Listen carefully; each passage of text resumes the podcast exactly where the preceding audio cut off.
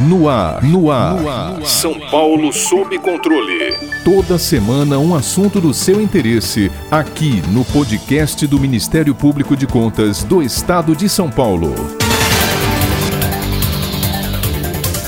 Após quase um ano da apresentação da primeira parte da reforma tributária ao Congresso Nacional, o ministro da Economia, Paulo Guedes, entregou no dia 25 de junho a segunda fase do texto ao presidente da Câmara dos Deputados, Arthur Lira. Na etapa atual, o projeto de lei pretende reformar a legislação do imposto sobre a renda e proventos de qualquer natureza das pessoas físicas e das pessoas jurídicas e da contribuição social sobre o lucro líquido. Para o governo, a mudança trará simplificação e menos custo, segurança jurídica e transparência, redução de distorções e fim de privilégios sem reduzir a arrecadação da União. Já um estudo preliminar apresentado pelo relator da reforma do imposto de renda, deputado Celso Sabino, indicou possível perda líquida de arrecadação em quase 27 bilhões de reais em 2022 e de 30 bilhões de reais em 2023. Para nos ajudar a compreender os possíveis riscos e impactos da eventual aprovação da segunda fase da reforma tributária proposta pelo governo federal, temos a honra de conversar com o notório advogado, parecerista, professor titular de Direito Financeiro da Faculdade de Direito da Universidade de São Paulo e professor e livre docente de Direito Tributário na mesma instituição, professor doutor Heleno Taveira Torres. Professor, a equipe econômica do governo federal defende que essa fase da reforma tributária, mais focada no imposto de renda, permite a simplificação, a segurança jurídica, o combate à sonegação, o fim de privilégios, além de beneficiar 30 milhões de brasileiros assalariados com a redução de impostos. Para o senhor, se faz realmente urgente a reforma da legislação acerca do imposto de renda? E mais, a proposta apresentada tem fôlego para alcançar os ganhos mencionados? proposta de reforma tributária que está em curso no Congresso Nacional, na verdade, é um somatório de medidas que, mais propriamente, deveriam ser qualificadas como um pacote, um pacote de medidas tributárias. Né? Não é uma reforma orientada por princípios, por valores, que nós tenhamos é, um norte muito claro para a economia e para o investimento ou a formação de riqueza no país. Veja o caso, por exemplo, das pessoas físicas. Ali nós temos a correção de, da tabela e ampliação da faixa de isenção para as pessoas físicas de 1903,98 centavos para R$ 2.500. Então, essa atualização é, da tabela, na verdade, tem sido tratada como sendo a justificativa para o aumento de carga tributária orientado pela tributação dos dividendos, especialmente, além de outras tantas medidas. Contudo, nós vamos perceber que essa proposta traz significativo aumento de carga tributária, na verdade, para toda a economia de um modo geral. E isso nós não observamos somente no campo das pessoas jurídicas, mas também das pessoas físicas. É, basta ver, por exemplo, que aquela regra do desconto simplificado dos contribuintes pessoas físicas, não é, que tinham direito de optar por esse modelo simplificado de declaração, agora essa opção está aplicada apenas para rendimentos até 40 mil reais por ano. A partir de 40 mil reais por ano, há uma obrigatoriedade de todos promoverem a declaração pelo regime da declaração completa. Isso tem uma repercussão no universo das pessoas físicas de imediato, que é a exclusão daquele percentual de 20% de dedutibilidade. Então, as pessoas perdem o direito à dedução de 20%, o que praticamente anula aquilo que corresponde à correção da tabela e ampliação da faixa de isenção. Então, é nesse sentido que a reforma ela infelizmente não caminha para a redução de carga tributária, mas sim o seu aumento. E também não redução não é, da complexidade do sistema tributário. Ao contrário, estimula não só pela declaração completa de imposto de renda de pessoa física, mas em uma série de outras medidas, vamos observar que há um aumento de complexidade. E o mais grave de tudo, sem sombra de dúvidas, diz respeito a essa forma extremamente hostil de tributação dos dividendos. Por isso, eu não acho que essa seja uma reforma tão urgente que mereça aprovação na forma acelerada como pretende o governo, porque antes disso deveria estar preocupado em cortar e reduzir despesas públicas, em evitar essa farra de recursos públicos com emendas de relator, as chamadas RP9, tem feito aí favores políticos dirigidos não é, para a base aliada, em detrimento, na realidade, do patrimônio público, de todo o esforço de austeridade que esse momento de pandemia exige de todos nós. É nesse sentido que, de fato, a reforma tributária poderia ter, aí sim, um encaminhamento orientado por princípios para reconstrução do, do, da economia nacional, recuperação de empregos, de rendas e, consequentemente, estímulo para que, com esta recuperação, o Brasil voltasse a crescer e aí sim, nesse momento, caberia uma reforma tributária, mesmo que sobre dividendos ou sobre fatores da tributação da renda, mas de um modo mais coerente e com mais segurança jurídica para todos os afetados. Um dos pontos mais sensíveis do projeto de lei trata da revogação da isenção dos dividendos e lucros distribuídos. A proposta prevê a redução da alíquota do imposto corporativo para 12,5% no ano de 2022 e para 10% nos anos subsequentes. Em contrapartida, insere a retomada da tributação dos lucros e dividendos na distribuição com alíquota de 20%. Professor, quais suas impressões sobre tal proposição? Quem ganha e quem perde com a aprovação desta?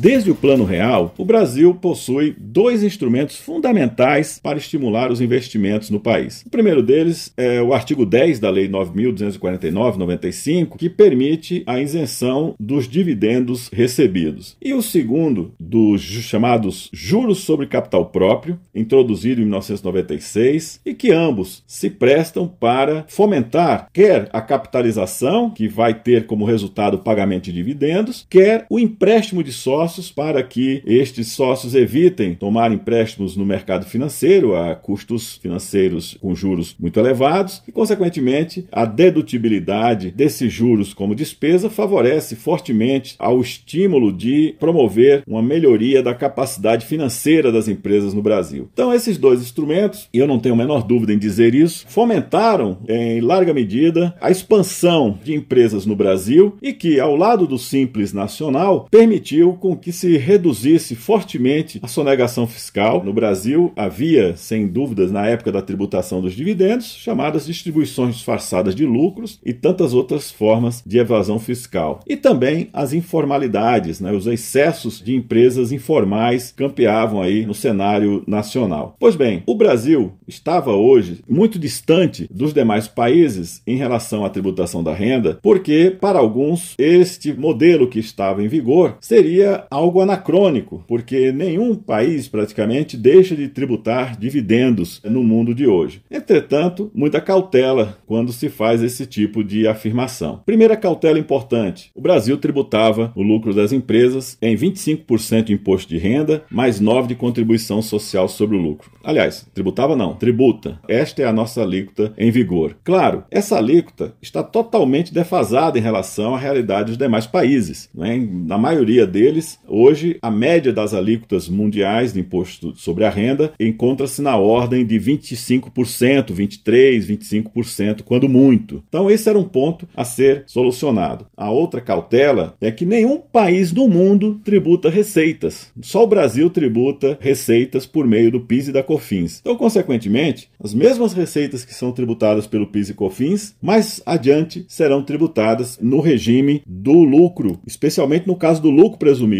onde há uma base de tributação fundada essencialmente sobre receitas. Ora, as mesmas receitas tributadas, portanto, pelo PIS e COFINS, tributadas pela empresa, serão aquelas objeto da distribuição dos lucros. E aí, consequentemente, nós podemos falar de uma tripla incidência econômica né, não jurídica, econômica, sobre esses mesmos fatores. É por isso que a redução do imposto de renda para 12,5% no ano de 22 e 10% para os anos seguintes permite que a alíquota do imposto de renda fique num patamar equilibrado em relação aos demais países, portanto, é, na ordem de 20%, e que se somando aos 20% dos dividendos, nós teríamos aí um certo equilíbrio de carga tributária. Isso, porém, precisa ser reavaliado e repensado porque isso está orientado de forma dirigida para quem suporta uma tributação com base no lucro real. Né? O Brasil, porém, tem feito um, um esforço muito grande em relação à simplificação e estimulou fortemente a opção pelo lucro presumido. Então, para as empresas de lucro presumido, a carga tributária aumenta severamente, para uma ordem de 43%. E é por isso que há contribuintes que perdem muito com essa reforma tributária, especialmente aqueles das empresas menores. Há pouco mais de um ano, a primeira etapa do texto da reforma tributária foi entregue ao Congresso Nacional, propondo a simplificação de tributos sem o aumento da carga, mediante a criação da contribuição sobre bens e serviços, em substituição aos atuais PIS e COFINS. Professor, Levando-se em consideração que a carga tributária total do país ultrapassa 30% do PIB nacional, essas propostas de reforma tributária tendem a aumentar ou a diminuir o peso dos impostos na renda dos brasileiros.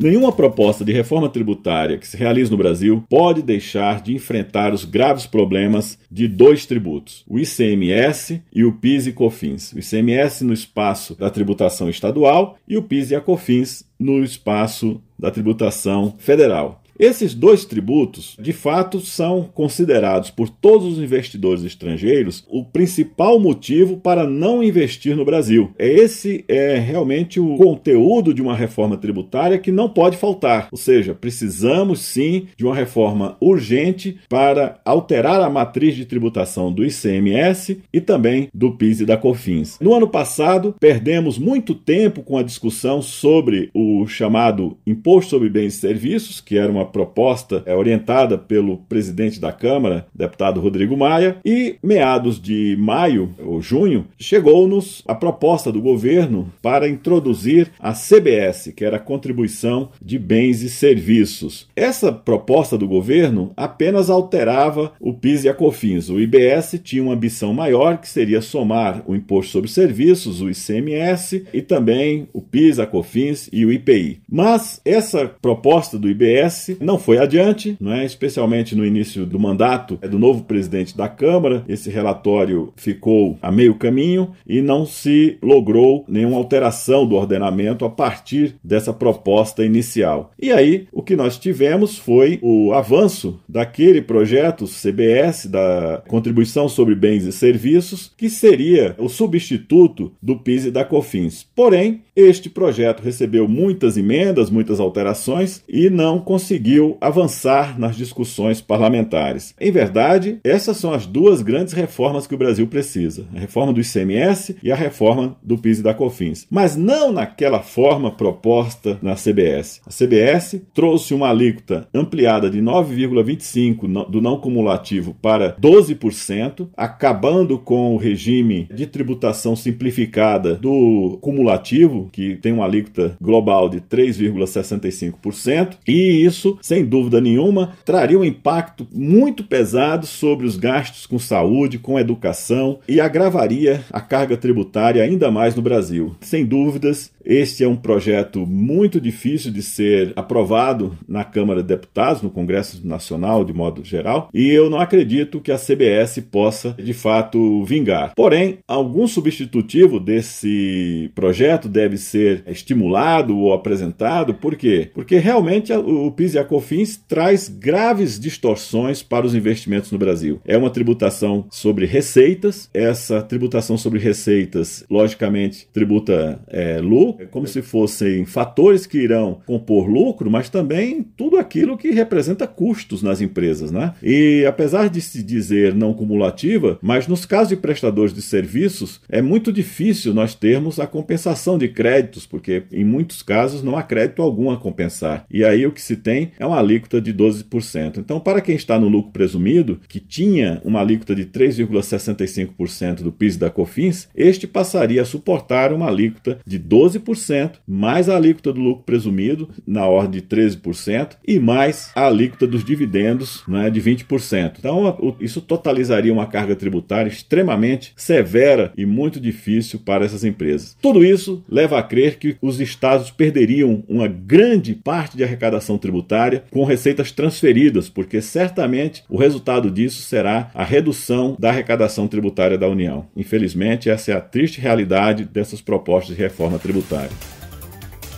Para ficar por dentro de outras notícias do Ministério Público de Contas de São Paulo, siga-nos nas redes sociais ou acesse o site www.mpc.sp.gov.br.